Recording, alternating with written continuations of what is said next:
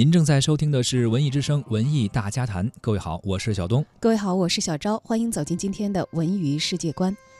一代武侠小说大师金庸昨天在香港养和医院病逝，享年九十四岁。消息一出，激起了广泛的社会反响，各大媒体、网络被纪念金庸的内容刷屏。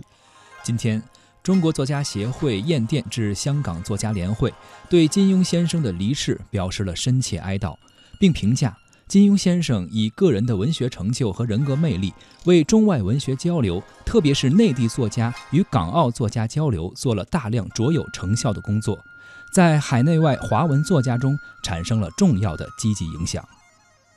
而金庸的离世，在热爱他的广大读者们心中，更是激起了无限的情感涟漪。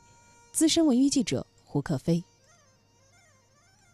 金庸去世啊，享年九十四岁。离世的消息很突然，却不悲伤。飞雪连天射白鹿，笑书神侠倚碧鸳，这十四个字的对联取自于金庸的小说开头第一个字这十四部作品，包括算上没有在在这里面的《越女剑》啊，这十五部基本上都是非常经典。上世纪八十年代初期，当内地读者的文化生活非常贫瘠，很多一个胡同可能只有一个小黑白电视机。那个时候，金庸的小说悄然进入内地，有的人可能是买的正版的书啊，还有一些是盗版书，但是同样给我们带来了这个非常强的冲击，就像是绚丽的闪电划过夜空，给我们开启了一个壮丽的新世界。那有人说，有华人的地方就有金庸的作品。虽然现在很多年轻人不喜欢阅读，但我感觉金庸的作品影响力依然在。因为只要你要阅读一种叫做武侠小说的作品，就跨越不过金庸。您可以不读梁羽生，不读《还珠楼主》，不读倪匡，甚至可以不读古龙，但是不读金庸，我觉得。对于每一个阅读的人来说是不完整的。那我相信，在每一个华人心中都有一个武侠梦，而在那样的梦里，我们是劫富济贫、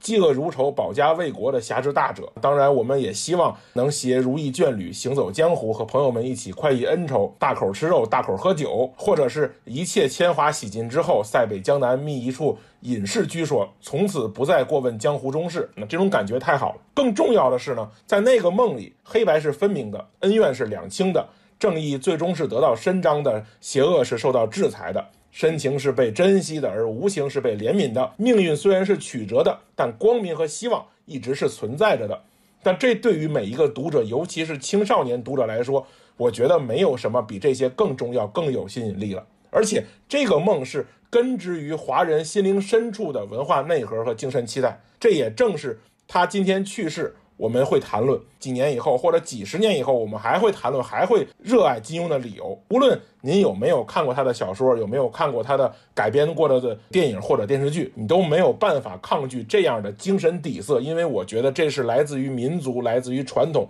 来自于文化的召唤。沧海笑，滔滔两岸潮，浮沉水。